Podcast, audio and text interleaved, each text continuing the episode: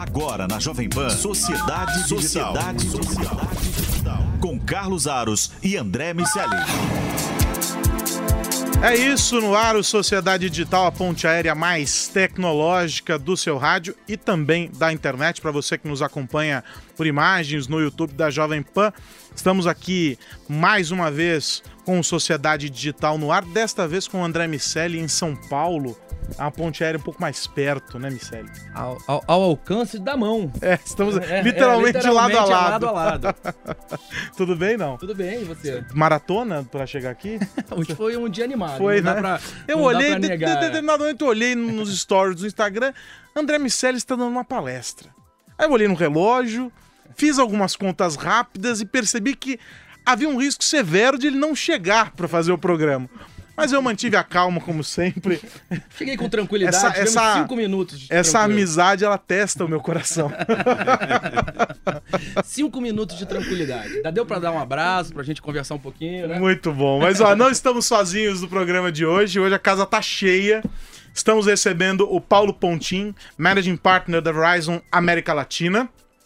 O Júlio Pina, sócio da Gulf Capital Partners e o Kleber Wedemann, diretor de marketing do SAS para a América Latina. Muito obrigado aos três pela, pela visita aqui no estúdio.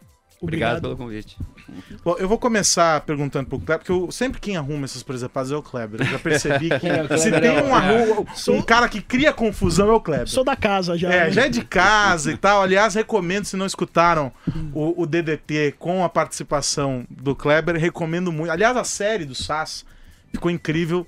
Os, os, os podcasts estão muito, muito legais. Recomendo que você procure lá Sabe, digital de tudo. Então, os três, desculpa, os três entre os nossos 10 mais ouvidos de todos os tempos, sabia? Poxa, que honra. É, só, 30% dos 10 dos mais ouvidos. Que legal. Foi legal. Foi, mas ficou realmente muito bom. Depois você pode pagar o almoço lá. É. Tá tudo certo. Né? Todos. Agora, quero saber o seguinte: a gente veio aqui para falar de tecnologia ou a gente veio aqui para falar sobre música? Acho que não tem distinção. Vamos falar sobre os dois, né? Melhor dos dois mundos, pronto. Por quê? Conta, conta pra mim, por que essa pergunta, André Miceli? Por quê? Porque o, o Kleber e a sua trupe vão fazer é, um, um show beneficente. É uma galera rock and roll. Assim como no DDT o assunto acabou vertendo pra música. Rolou até jazz é, no DDT. É verdade, é verdade. É, foi um papo em altíssimo nível. E, enfim, a gente conversando sobre o assunto, descobriu que essa galera vai fazer é, um show é, de rock é, beneficente. E a gente falou, vamos falar, vamos chamá-los pra gente falar de 2020 e falar de rock and roll. De rock and roll. Exatamente. Então, ó, tem as imagens aí, ó, para quem tá nos acompanhando em vídeo, as Legal. imagens de trechos aí de apresentações de vocês. Essa daí foi no fórum na Bahia, muito legal. Esse é o show de é, estreia. Esse, é esse foi o show de estreia. Que, que, produziu todo o resto que, que vem que, na sequência. O que veio depois, né? Não, é, mas conta pra gente, ô, ô Júlio, o que, que, é, que, que é a banda? O que, que é? Antes da gente entrar na tecnologia, vamos falar da, de música. Olha, né? surgiu. Nós, nós fazemos parte do, do Experience Club, que é uma, uma, uma super empresa na área de networking, de conteúdo Sim. empresarial. E um belo dia, a gente, amigos, quer dizer, todos amigos, e a gente começou a falar de música. E, e eu, eu, toco, eu sou formado em. me formei em piano no conservatório, o Paulo toca baixo, não sei o que, um puxa o assunto com o outro. Escuta, que tal a gente fazer uma banda? Excepcional ideia, vamos fazer a banda. Juntando os amigos que tocam alguma coisa. Sim. Sem avaliar qual é o nível de cada um. Isso é a parte a mais. A não entrou no, Não entrou, discussão. não entrou, mas isso faz parte do grande desafio, inclusive o desafio empresarial de executar o que a gente conseguiu executar. Então surgiu isso, foi uma, de uma brincadeira e acabou se tornando sério e a gente criou, na verdade, uma banda com um propósito. Quer dizer, propósito número um. Primeiro, a gente só toca com cachê, Segundo, todo o cachê é revertido para Muito quatro bom. instituições de caridade, diretamente. Sensacional. Terceiro, é uma plataforma aberta, portanto, nós temos um core, temos um núcleo da banda e tem e vários outros empresários e executivos vão que vão se juntando. O nosso primeiro show vai ser dia 18 de novembro no Blue Note, onde temos a banda com um ótimo repertório e tem oito participações especiais. Então você vê que é um negócio super dinâmico, super dinâmico para realizar. Você é o arquiteto da confusão, Sim, é na verdade a questão do evento beneficente de dezembro, né? Eu já conheço o Paulo há alguns anos, né? tive- tivemos a oportunidade de trabalhar juntos por algum tempo. E eu sabia que ele tocava. E nós, exatamente como o Júlio falou, um grupo de amigos lá no SAS. Ah, você toca? Toco. E o outro falou, toco também e tal. Sem saber o que tocava, como tocava, a gente pegou e foi pro estúdio um dia. O primeiro ensaio foi um desastre, obviamente, como não poderia deixar de ser assim. Mas a coisa começou a ganhar corpo, a gente começou a ensaiar, começou a nos preparar. E o Cássio, que vocês também conhecem, gravou um DDT aqui com vocês, ele teve a ideia: vamos fazer um evento beneficente? Que era exatamente o que esses caras estavam fazendo.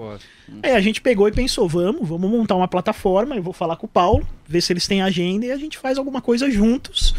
Ah, e foi assim que começou essa brincadeira e tá ganhando muito corpo. E o, e o set list, Paulo? Aí que é interessante, né? Porque aí são, são dois projetos, que nem o Kleber estava falando aqui. E, na verdade, está surgindo uma parceria disso tudo que a gente está falando, uma parceria corporativa, né? E antes de eu falar do, do set list, só um, um comentário adicional. Quando a gente entrou no estúdio, muito parecido com o que o Kleber falou o Júlio aqui, a gente não tinha pretensão que isso fosse ganhar eh, esse alcance, né? Eh, então a gente ia tocar uma meia dúzia de músicas, esse seria o set list, pra gente tocar em festas, amigo, né? Vai fazer um churrasco, Um chama happy de hour. happy Isso. hour, aquela coisa, ó, dá uma palhinha, né? E aí chamaram a gente para fazer uma surpresa no fórum. Então a participação nossa no fórum, que foi o primeiro show, ninguém soube disso, nem os participantes. A gente ia abrir o show pro pessoal do J Quest, né, que ia tocar lá. Uma honra pro Jota Quest. Nossa, não tenha Na verdade, dúvida. o J Quest é fechar o show de vocês. É, Esse show é, é, Exatamente. Na verdade, o Flauzino, né, e o irmão dele, É. um, um outro projeto. Mas aí a gente, para não atrapalhá-los, né, a gente sugeriu mudar, inclusive, a data. A gente fez no dia seguinte, foi um tremendo sucesso.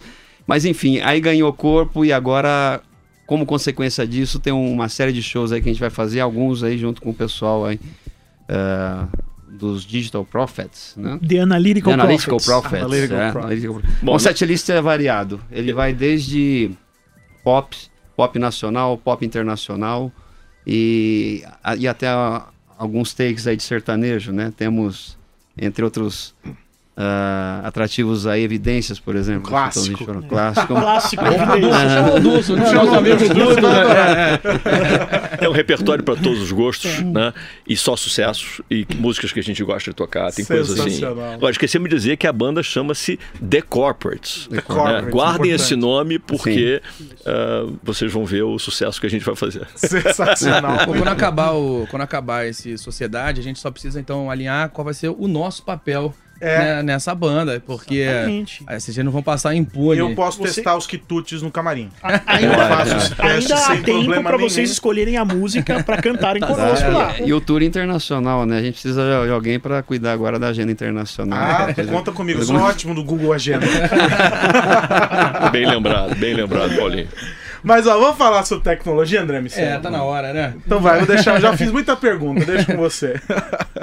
Falando de perspectivas 2020, a gente tem pouca coisa ou poucas possibilidades de ter algo absolutamente novo no ano que vem. Muito provavelmente o que a gente vai ver são continuações de assuntos que estão efervescendo nos últimos anos, blockchain, AI, enfim, é, uma série de, de tecnologias de altíssimo impacto no que diz respeito ao alcance na sociedade, nas pessoas, com um potencial de transformação gigante, mas que o mercado há alguns anos já, de alguma maneira, profetiza e entende que esse ano é o ano de AI, esse ano é o ano de blockchain. 2020 é o ano de quê, na opinião de vocês?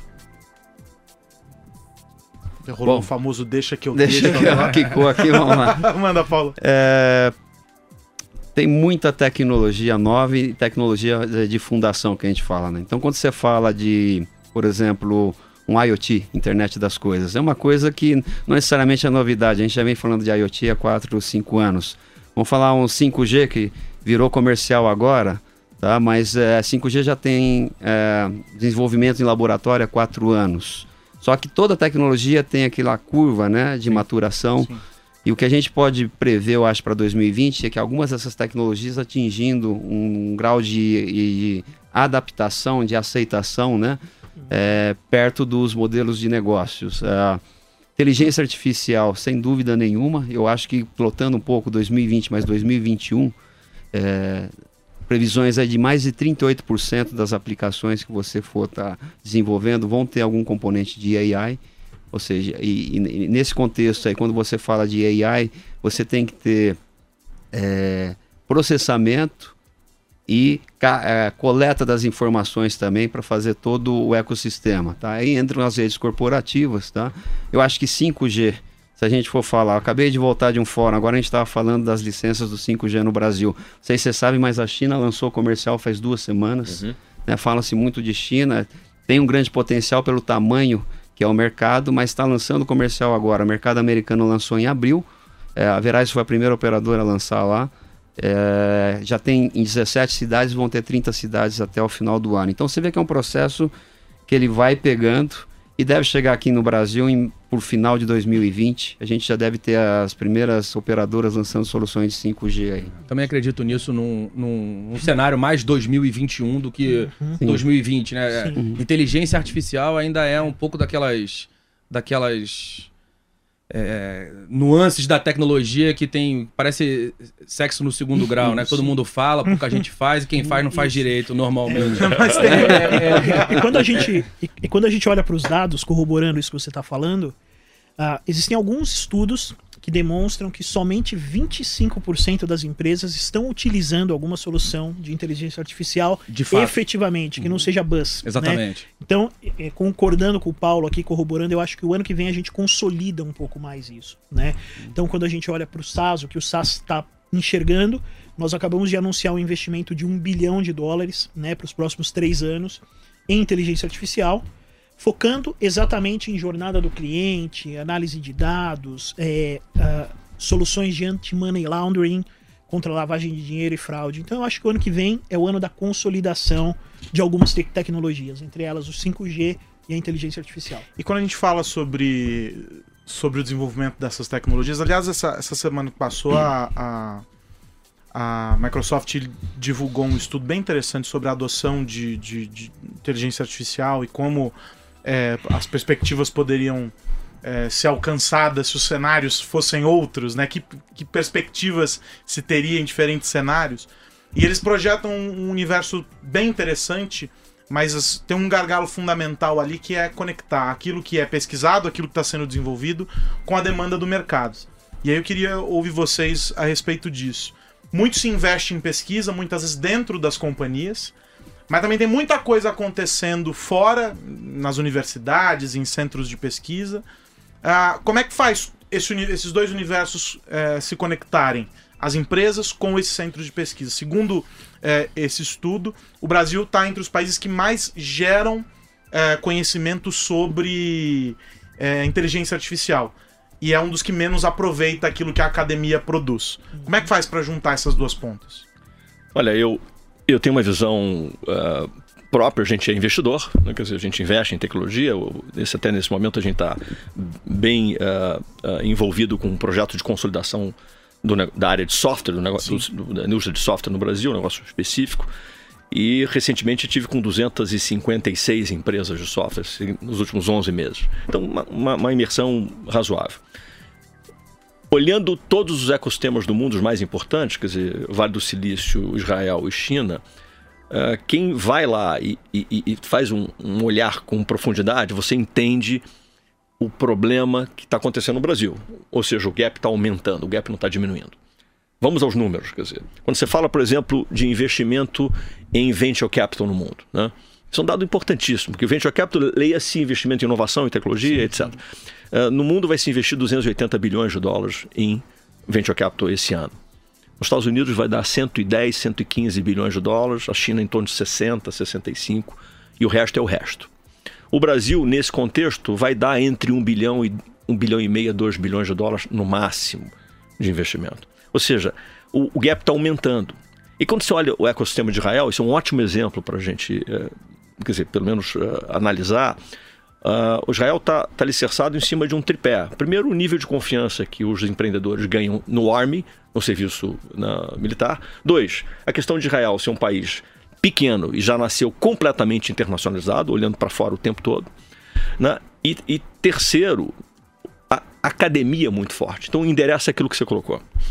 Ou seja, tem uma dinâmica muito própria, muito bem montada de correlação do empreendedor com a academia. Ou seja, esse ecossistema que se, se criou, ele é extremamente produtivo do ponto de vista da aplicação. E o Brasil, quando você fala de 2020, 2021, a minha resposta é o seguinte: vamos continuar correndo atrás do atraso. Nós temos problemas de infra, temos problemas de cloudificação de soluções. Então, quantas empresas nós existem no Brasil ainda uhum. operando on-premises? Vocês sabem disso? Quer dizer, isso definitivamente nos leva para um atraso que precisa ser tirado. Então, diria que o play do Brasil neste momento ainda será um play de tirar o atraso em questões muito elementares.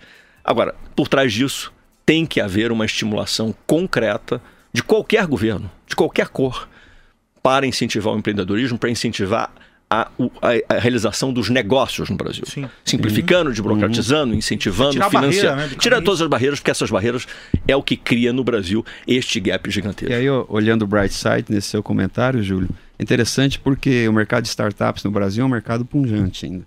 É, hoje é o terceiro maior mercado é, do mundo né, em termos de potencial aí. Então acho que a questão é você, que nem a gente fala no inglês, connect the dots, né, conectar as partes aí.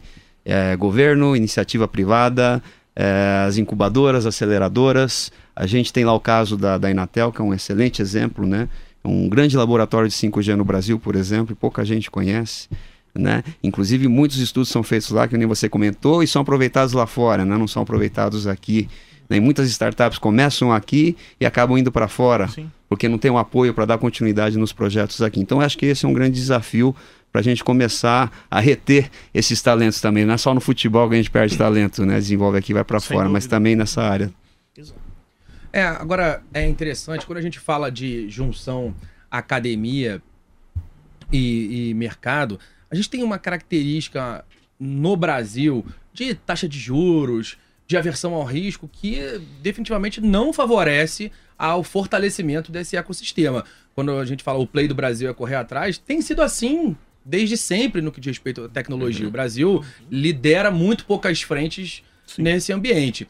E aí a gente vive um, um, paradoxo curioso, que é, de um lado, ter falta de mão de obra, porque a gente não tem mão de obra para preencher algumas vagas, a uhum. gente não tem é, gente totalmente capacitada para fazer é, desenvolvimento, para implementar inteligência artificial de fato.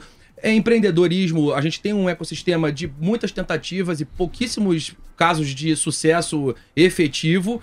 É, né? A gente vai contar nos dedos e a, a, a, quantidade de empresas que efetivamente floresceram em termos de, de, de, tecnologia no nosso, no nosso mercado. E do outro lado, a gente tem uma série de pessoas desempregadas.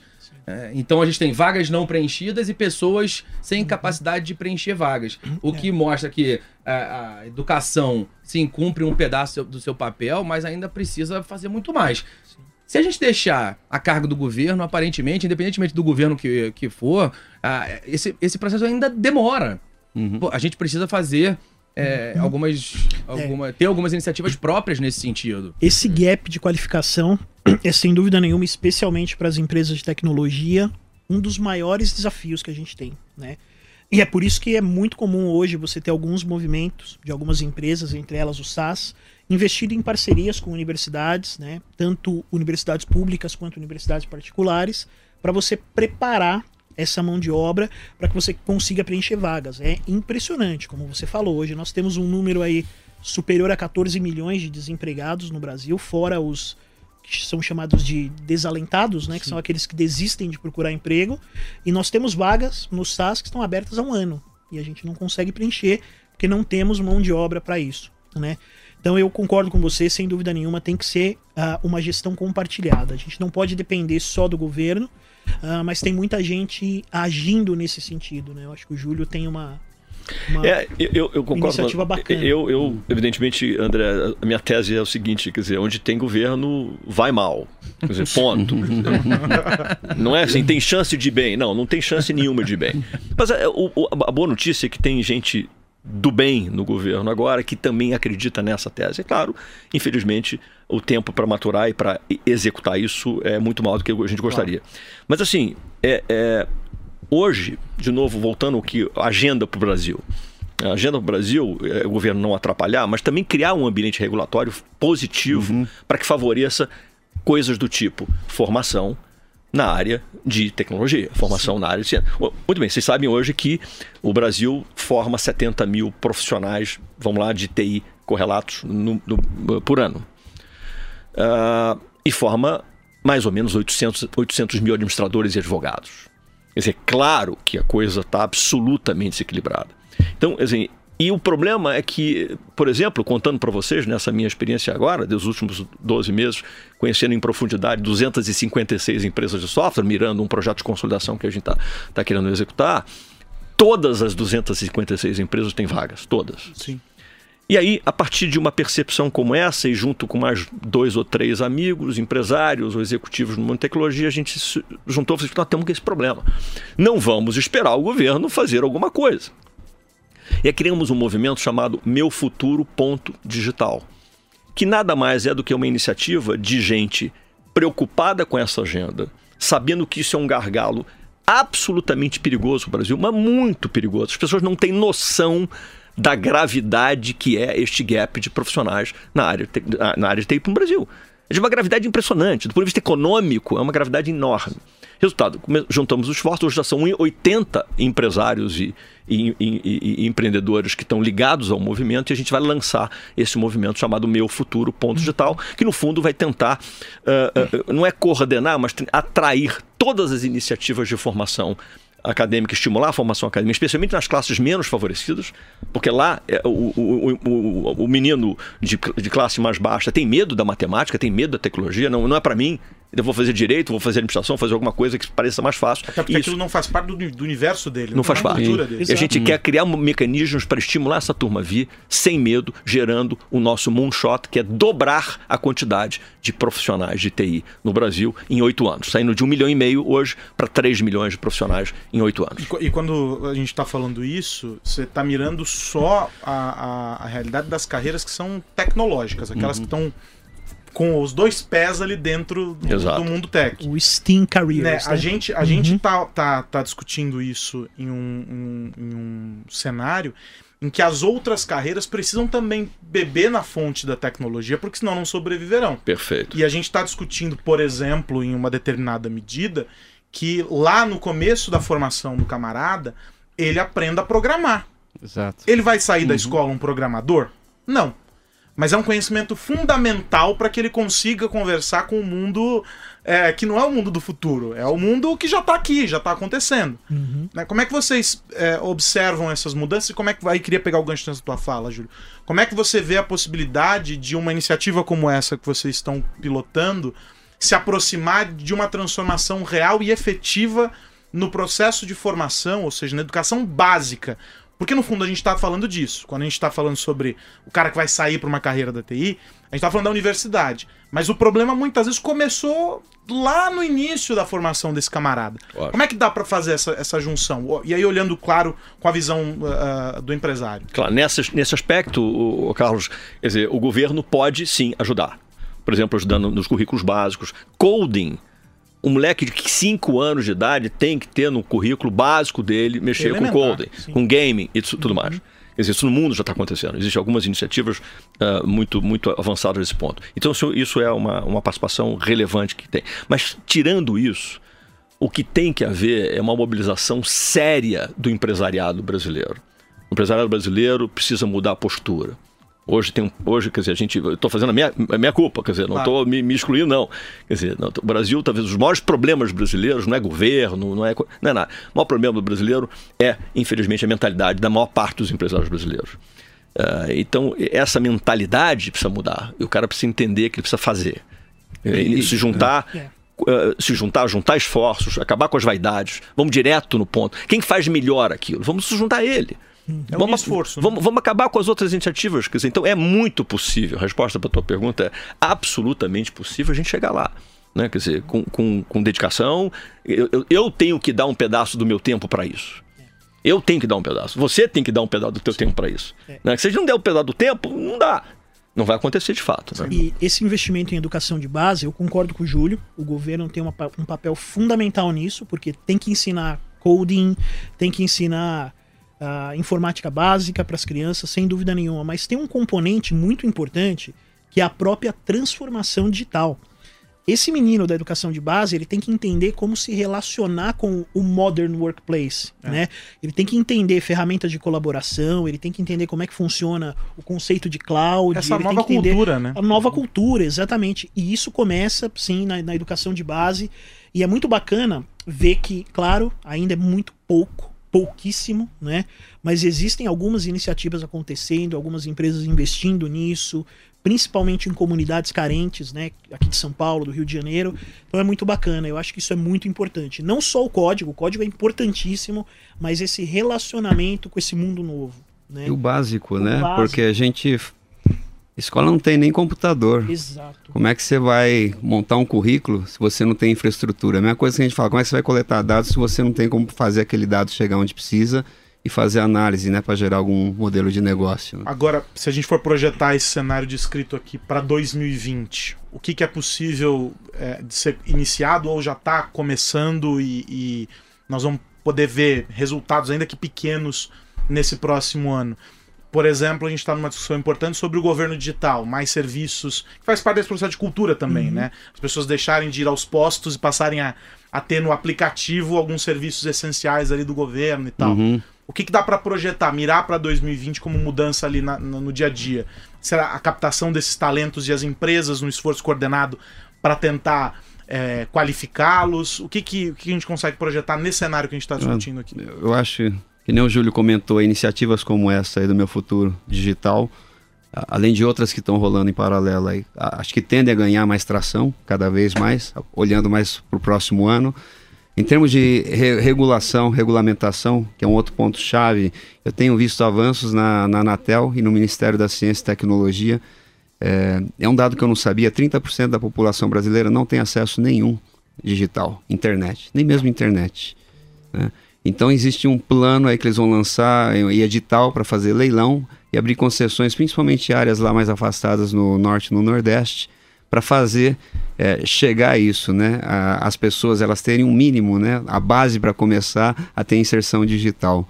Então acho que é uma combinação de coisas que começa a ganhar corpo é. e a gente sabe que isso leva um tempo, mas claro. pelo menos a gente está começando a, a, ver uma luz no fim do túnel. Agora. Hoje já se fala claramente do conceito de inclusão digital, né? Então como o Paulo falou, é você uh, chegar a esses 30% que hoje são excluídos digitalmente, né?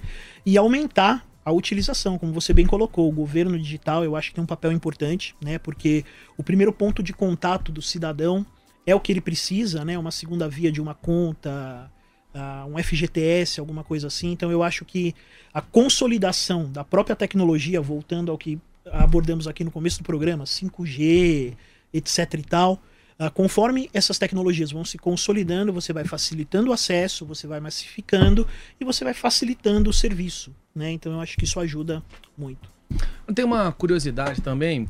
É, Júlio, você está falando do, das empresas de, de software, do, da nossa carência de mão de obra.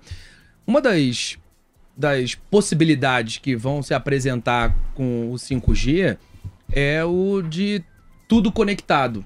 A, o, a China ah, tem feito um progresso bastante interessante no que diz respeito à construção de engenharia, né? Aplica uhum. Não só os aplicativos e as soluções depois da coleta de dados, mas ah, na construção de, de elementos eletrônicos que vão gerar esses dados e vão existir em todos os lugares. Tem mercado para empresa brasileira jogar esse jogo também ou já tá tarde demais? Uh, é uma pergunta difícil de responder. Você sabia que era difícil responder? Sabia, né? Você sabia. Obrigado, obrigado, obrigado. Ela foi facílima de perguntar. É, foi tão rapidinho é. para mim nem doeu. Eu vou te falar, vou te falar. Eu, eu, eu, não tenho, eu não tenho compromisso com, com me enganar. Quer dizer, eu diria que sim, mas com, em, em áreas muito, muito restritas. Quando você vai no, quando você conhece o ecossistema da China, você vai para a China, você volta lá um misto de assustado, com animado, etc. Mas deprimido. Deprimido, hum. porque tem é, é muito difícil você fazer o catch-up em algumas coisas. É muito difícil. Ok, ok, não deu, vamos emparcerar com os caras, vamos tentar fazer o, o que é melhor. Agora, não- não- o, o mundo não tá, o Brasil não está desgraçado nessa história. Né? Quer dizer, é, tem iniciativas importantíssimas, de novo, passa por governo, infelizmente, por mais que eu queira fugir do governo, tem coisas que não tem jeito. E eu quero elogiar, quer dizer, o negócio do, do governo digital hoje. Né? O time que tem no governo digital hoje, no, Brasil, é um time de primeiro nível. Sem nenhuma dúvida. Primeiro nível. Conheço alguns deles, em especial o, o Caio Paz que é, o- que é o presidente do SERPRO, com uma agenda espetacular, uma agenda moderna, uma agenda de, de, de execução de fato de um programa, de um projeto de transformação, que envolve várias vertentes. né? Não é simples, gente, o Brasil tirar o atraso do- da desgraça dos últimos 15, 16 anos que, que- que nos acometeu, não é simples fazer isso. Então a gente tem que ter um pouco de paciência. Agora, eu acho, de novo, se os empresários ah, ah, especialmente os empresários de grandes corporações, de médias corporações, se dedicarem a investir parte do seu capital empoderando empreendedores, gerando empreendedores, investindo em venture builder, investindo em corporate venture, quer dizer, iniciativas próprias, vai criar um ecossistema positivo para desenvolvimento de, de soluções e de tecnologias novas, especialmente no campo da aplicação, que o chinês tem mas não vai chegar aqui tão cedo. Então vão pegar, eh, vão pegar um, um- um vácuo disso. Por exemplo, 5G vai levar ainda bastante tempo. né? A gente não pode contar com ele porque não é algo que você resolva numa velocidade muito, muito rápida. Mas do ponto de vista do desenvolvimento de algumas soluções, é possível o Brasil encontrar alguns nichos, alguns gaps que são, podem ser extremamente eh, positivos e, e rentáveis para os empreendedores. Bom, pra fechar, bom, já perceberam que o o negócio dos caras não é só a música, né? Os caras entendem pra caramba sobre tech. Vocês acharam que a gente ia falar de música aqui? Começou É, devagarinho, gente né? começou e aí chegou onde chegou, tá vendo? É, eu quero para não posso fechar sem pedir a agenda de shows dessa banda, Kleber. Bom, vamos começar com o, o do final, né? No dia 11 de dezembro, então, todos estão convidados às partir das 19 horas no Manifesto Bar, tá? Em São Paulo. Rua Iguatemi, número 36, bairro do Itaim, São Paulo, tá? Vocês Eu não vou convidar, fraco não, hein, vou meu? convidar o Paulo e o Júlio para falarem da, da agenda Né? deles, que eles têm mais. Essa é a nossa parceria Essa é a nossa parceria. né? Explica aí, no dia, lá no, no- no manifesto, são Serão- as duas serão duas as bandas. duas É. bandas, juntas. The Analytical Prophets e a The Corporates. Aham. As duas é Analytical juntas. Prophets. É, Gostei desse nome, viu? exatamente. Muito bom. E aí, e Aí aí? o Blue Note, Blue Note dia 18, né, Júlio? 18 do 11. E com participações especiais. Então, não percam. Tá? É surpresa, a gente não pode falar. Blue Note que é do lado aqui da... da Na Paulista, Da né? Pan, é, É. aqui do lado Ingressos à venda no site do, da Tudos. Entendeu? Você pode escolher se você quer comprar um ingresso de 100, de 250, de 500, de mil ou de 5 mil reais. cinco mil não reais. se assustem, você não é obrigado a comprar um ingresso de 5 mil reais. Mas lembre que 100% da, da arrecadação é direto para quatro instituições de caridade. Legal. Quatro instituições. E o mesmo vale para o evento de dezembro. 100%, 100% para quatro renda. instituições de caridade. Genial, muito legal, muito legal mesmo. Quero agradecer o Paulo Pontin, Managing Partner da Verizon América Latina, o Júlio Pina, sócio da Gulf Capital Partners, o Kleber Vedman, diretor de marketing do SAS para América Latina, que vieram aqui dar um show de conhecimento em tecnologia e nesse mercado, previsões. Vocês são os profetas, no caso, então previsões para O é ele. é, só tem um, um profeta analítico é, para 2020. Legal, gente. Obrigado mesmo pela, pela presença. Prazer. Obrigado, pelo convite, Obrigado, pessoal. Carlos. Obrigado, André. Bom, a gente se vê por aí, né? É. Semana que vem tem mais Sociedade Semana Digital. que vem eu tô aqui de novo. E tem digital de tudo também, no meio Tem, do tem, caminho? tem. Vamos falar de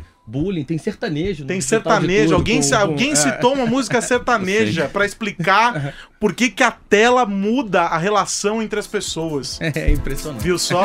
é, vocês, o pessoal fala que sertanejo não tem nada a ver com tecnologia.